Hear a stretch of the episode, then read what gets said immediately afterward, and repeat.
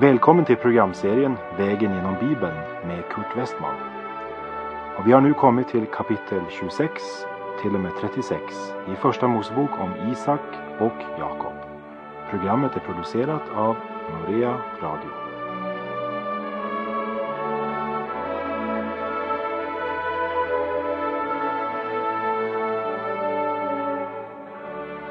Ja, nu har vi alltså kommit till Första Mosebok kapitel 30. Och här ska vi se Guds handlande trots Jakobs synd. För Gud handlar inte på grund av all orätt Jakob gör, men han handlar trots det Jakob gör. Jakob har två hustrur och flera barn. Jakob drömmer om att få lämna Laban och han gör ett skarpsinnigt avtal med Laban. I förra kapitlet såg vi Leas nöd och smärta i detta äktenskap. Det här kapitlet börjar med att uppenbara Rakels problem. Och djupast sett är det både Leas och Rakels och även Jakobs problem att Jakob har två hustrur. Och vi läser från kapitel 30 och vers 1. Då nu Rakel såg att hon inte födde barn åt Jakob avundas hon sin syster och sade till Jakob Skaffa mig barn, annars dör jag. Här måste vi också ha med det historiska faktum att vid den här tiden så var det mycket förnedrande för en kvinna att inte kunna få barn. Så det återspeglar dels den smärta som alltid vill följa den hustru som inte fick något barn. Som också en mor kan känna idag. Men här var det nog framför allt den allmänna meningen att ju flera barn du hade desto större aktning visade folk dig. Det var Rakels problem. Och om Lea hade upplevt smärtan och föraktet av att inte vara älskad av sin man och ofta hade hon också avundats Rakel som verkligen var älskad av Jakob. Men om Lea avundas Rakel för Jakobs kärlek så när Rakel ser att hon inte kan skänka Jakob några barn så avundas hon sin syster Lea för det. Och så ropar hon ut till Jakob, skaffa mig barn, eljest dör jag. Och vi läser i vers 2 och 3. Då upptändes Jakobs vrede mot Rakel och han svarade, håller du då mig för Gud? Det är ju han som hindrar dig att få livsfrukt.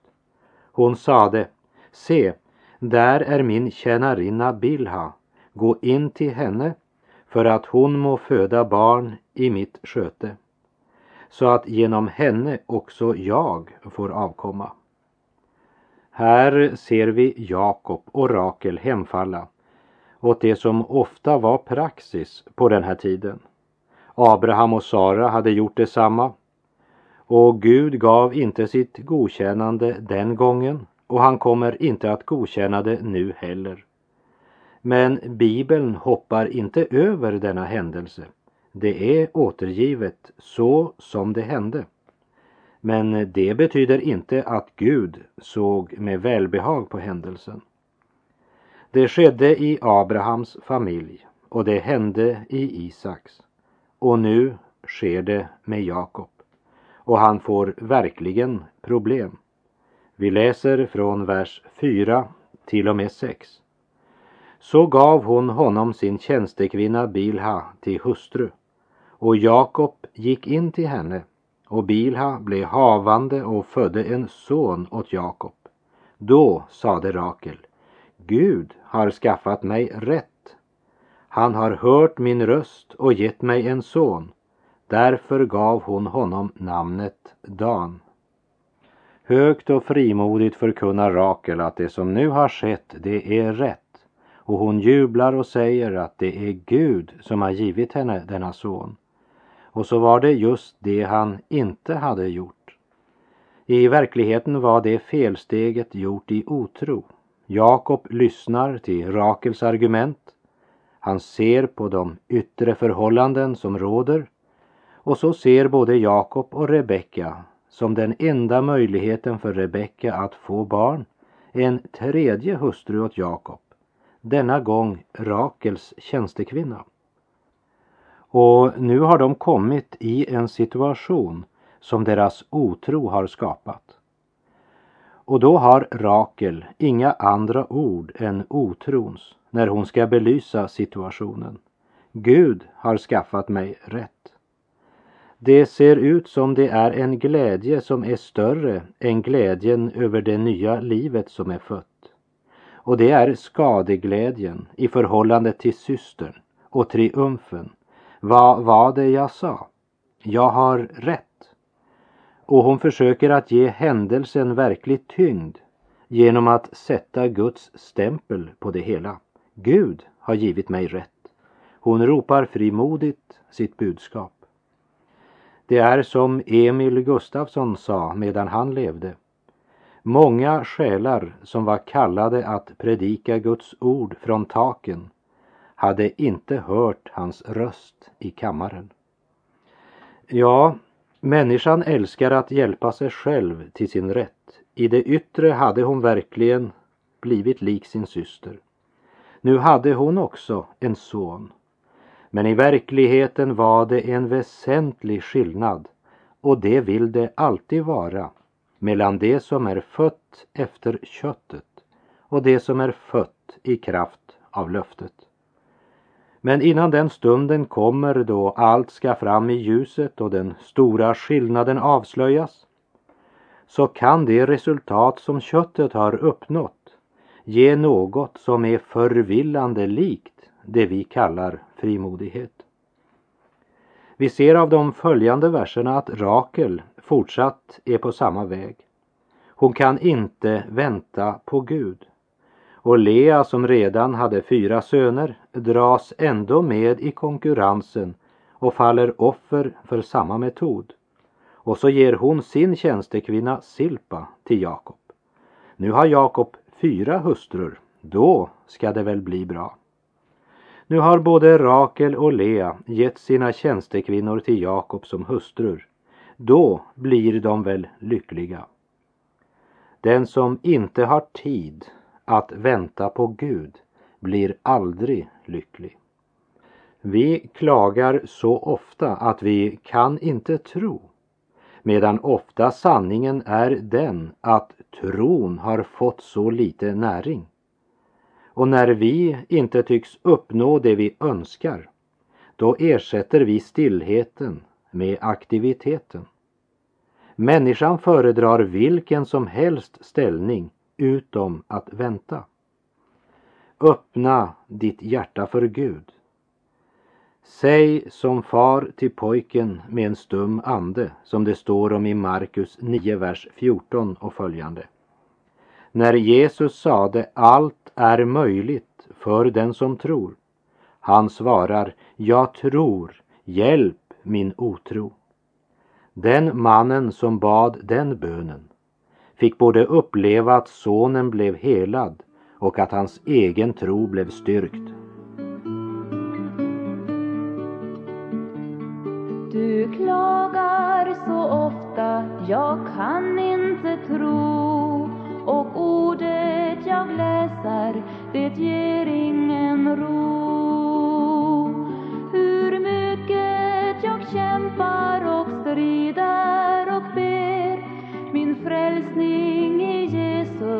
jag ändå ej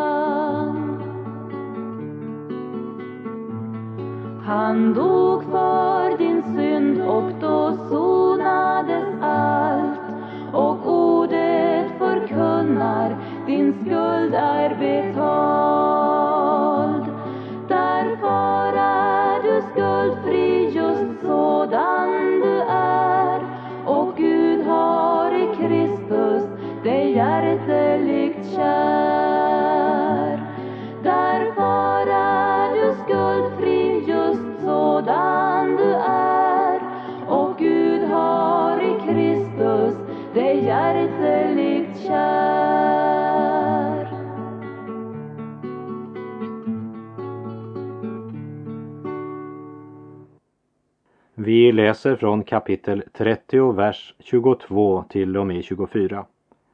Men Gud tänkte på Rakel. Gud hörde henne och gjorde henne fruktsam. Hon blev havande och födde en son. Då sade hon, Gud har tagit bort min skam. Och hon gav honom namnet Josef och sade, Herren må ge mig ännu en son. När hennes tjänstekvinna födde Jakob en son hade Rakel sagt Gud har skaffat rätt åt mig och hon triumferade över sin syster.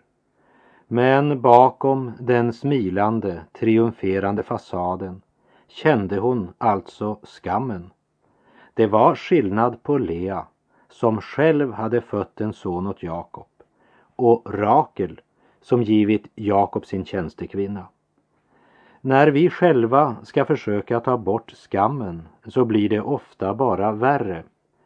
Och så, när vi minst har väntat det och minst av allt har förtjänat det, då svarar Gud. Det skapar en ny dimension i Rakels liv och hon ger åt sin förstfödda namnet Josef. Hon gör det i tacksamhet därför att Gud har tagit bort hennes skam. Och när Gud har tagit bort något, då är det borta. Det kan du lita på. Lägg märke till detta gossebarn, Rakels förstfödda. För detta är han som senare ska helt ner till Egyptens land. Och vi ska senare i Första Mosebok följa honom. Han är en anmärkningsvärd person. Men nu läser vi från vers 25 till och med 27. Då nu Rakel hade fött Josef sade Jakob åt Laban Låt mig fara, jag vill dra hem till min ort och till mitt land. Ge mig mina hustrur och mina barn som jag har tjänat dig för och låt mig dra hem. Du vet ju själv hur jag har tjänat dig. Laban svarade honom Låt mig finna nåd för dina ögon. Jag vet genom hemliga tecken att Herren för din skull har välsignat mig. Det här är ganska intressant. Du kanske minns från Första Mosebok kapitel 26 att Abimelek, kungen i Gerar, hade förstått att han blivit välsignad medan Isak modde mitt ibland dem. Och nu har morbror Laban upptäckt att Herren är med Jakob och att han själv blivit välsignad för Jakobs skull. Och därför så säger han, min kära pojke, ha inte så bråttom, det hastar ju inte. Det har gått bra för mig. Jag har blivit välsignad och, och du ska få belöning. Du ska få löneförhöjning. Och vi läser i vers 28. Och han sade ytterligare, bestäm vad du vill ha i lön av mig, så skall jag ge dig det. Jakob vet att varje gång morbror Laban gör ett avtal med någon så drar alltid Laban det längsta strået. Han vinner alltid. Den läxan har Jakob lärt och han har lust att resa. Och vi läser i vers 29 och 30. Han svarade honom, du vet ju själv hur jag har tjänat dig och vad det har blivit av din boskap under min vård. Ty helt lite var det som du hade förrän jag kom, men det har förökat sig och blivit mycket, ty Herren har välsignat dig. Var jag än har gått fram, men när ska jag nu också få göra något för mitt eget hus? Eh, lyssna till Jakobs klagan. Det är verkligen mollsång. Han säger alla dessa år med tungt arbete och strävan. Och det enda jag har fått ut av det är två hustrur med deras tjänstekvinnor och huset fullt av pojkar. Ja, det var faktiskt elva vid det här tillfället. Och vad ska han göra? Hur ska han kunna skaffa mat till denna stora familj? Och så säger han till Laban, Gud har välsignat dig och gett dig framgång och välstånd och jag har ingenting. Vi läser vers 31 och 32. Han svarade, vad skall jag ge dig? Och Jakob sade, du ska inte alls ge mig något. Om du vill göra mot mig som jag nu säger, så ska jag fortsätta att vara herde för din jord och vakta den. Jag vill idag gå igenom hela din jord och avskilja ur den alla spräckliga och brokiga och dessutom alla svarta djur bland fåren och vad som är brokigt och spräckligt bland getterna. Sådant må sedan bli min lön. Med andra ord, de oblandade, rena djuren ska tillhöra Laban, medan de orena, uppblandade, svarta ska Jakob få. Det som liksom inte är gott nog att tillhöra kvalitetsjordarna. Det som gallras ut för att hålla hög klass på dina jordar, Laban. Om du bara låter mig få det så ska det vara min lön. Och för Laban verkar ju det som ett bra förslag. Vi läser vers 33 till och med 35. Och när du längre fram kommer för att med egna ögon se vad som har blivit min lön, då ska min rättfärdighet vara mitt vittne. Alla getter hos mig som inte är spräckliga eller brokiga och alla får hos mig som inte är svarta, det ska räknas som stulna. Då sade Laban, nåväl, må det bli som du har sagt. Och samma dag avskilde han de strimmiga och brokiga bockarna och alla spräckliga och brokiga getter, alla djur som något vitt fanns på och alla svarta djur bland fåren. Och detta lämnade han i sina söners vård. Jakob eh, skulle ta de djur som var andra sortering så att endast elitdjuren skulle bilda par och föröka sig. Och elitdjuren skulle då tillhöra Laban. De andra skulle tillhöra Jakob. Jakob har gjort ett mycket intressant avtal och vi läser från vers 36 till och med 39. Och han lät ett avstånd på tre dagsresor vara mellan sig och Jakob. Och Jakob fick Labans övriga jord att vakta. Men Jakob tog friska käppar av poppel, mandelträd och lönn och skalade på dem vita ränder genom att han blottade det vita på käpparna. Sedan lade han käpparna som han hade skalat i rännorna eller vattenhoarna dit jordarna kom för att dricka så att djuren hade dem framför sig och det hade just sin parningstid när det nu kom för att dricka. Och djuren parade sig vid käpparna och så blev deras avkomma strimmig, spräcklig och brokig. Det har ner genom tiderna givits många olika förklaringar på det här. Någon säger att det inte är något annat än ren inbildning och vidskepelse. Andra säger att det är ett gammalt kärringråd och skulle absolut inte ha varit med i Bibeln. Men det är mycket viktigt att det här finns med i Bibelns ord. Naturligtvis var det genetiska faktorer som påverkade. Men jag tror inte att vi allt för fort ska för lätt avfärda det som vidskepelse.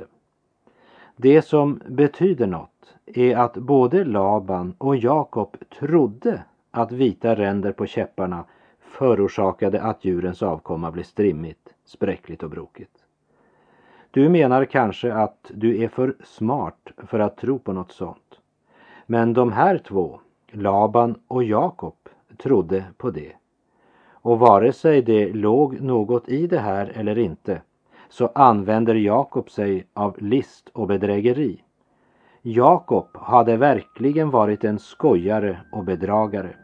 Men han hade mött en morbror som var smartare bedragare än han själv var och nu förbereder sig Jakob på sin comeback.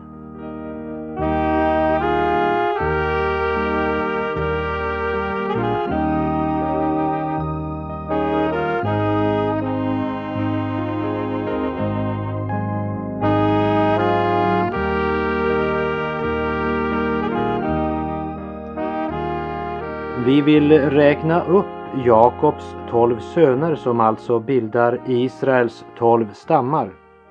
Lea hade sex söner och en dotter. Den förste Ruben, den andra Simeon, den tredje Levi, den fjärde Juda, den femte Isaskar, den sjätte Sebulon och så dottern Dina. Rakels tjänstekvinna Bilha födde Dan och Naftali som var nummer sju och åtta. Leas tjänstekvinna Silpa födde Gad och Aser. Och Rakel födde Josef och Benjamin. Så Lea födde Jakob sex söner, däribland Juda och Levi. Och om du studerar Jesus släktstavla i Matteus 1 så ser du att Juda var den av Jakobs tolv söner som blir bärare av löftet. Och Levi blev stamfader till prästsläkten i Israel. De som tjänstgjorde i templet skulle vara av Levi stam. Och Lea var mor till dessa två. Rakel födde Jakob två söner. Den första av dem var Josef och han är en av de starkaste förebilder på Kristus som finns i Bibeln. Och vi ska se närmare på honom i senare program. Tjänstekvinnorna födde liksom Rakel två söner var. Så hälften av Jakobs söner föddes alltså av Lea. Så en liten resumé av Jakob. Jakob hade alltså kommit till Haran, staden där hans mor Rebecka och hans morbror Laban var födda. Det var en plats där man lärde och levde efter de sluga principer som Jakob själv var mästare i. Ville man lära känna Gud måste man gå till Betel. Men om man skulle lära känna människan, ja, då gick vägen till Haran. Gud hade uppenbarat sig för Jakob i Betel. Men han hade inte förstått så mycket av vad Gud ville uppenbara om sig själv och därför måste han till Haran. Och där kommer verkligen egoismen, girigheten, habegäret och bedrägeriet fram och blir synligt. Där är det ingen stillhet och bön. Ingen som väntar på Guds vägledning. Ingen som frågar efter vad säger Herren? Jakob anar nog kanske något av Guds närvaro och trofasthet. Men han sätter sin förtröstan till det han själv kan skaffa sig med list och knep, bedragaren Jakob. När man läser de här kapitlen måste man säga att man får leta länge för att finna så mycket list och lureri och fusk. Istället för att låta Gud sörja för förökningen av den strimmiga och spräckliga avkomman, vilket han helt säkert skulle ha gjort på ett underbart sätt, så ordnar han själv den saken på ett sätt som bara kan göras av en äkta Jakob. Under alla dessa 20 år hos Laban så är detta Jakobs livsstil. Och typiskt nog lurar han också till sist sig undan genom att smyga iväg ifrån Laban. Ändå så blir jag så välsignad av att läsa Jakobs historia. För ingen utom Gud hade kunnat ha fördrag med en sån människa. Och vi måste väl också säga ingen utom Gud hade kallat en sådan människa. Och det är min bön att genom Jakobs livshistoria Herren själv fick lära oss skillnaden mellan det en människa är av naturen och det hon blir när hon till sist måste böja sig för Gud. O Gud, hur underlig är du i allt vad du gör. Vem kan dina vägar förstå? Men ett är dock säkert, den väg du mig för, för mig är den bästa ändå. Och med det är tiden ute för den här gången. På återhörande. Herren vare med dig. Må hans välsignelse vila över dig. Gud är god.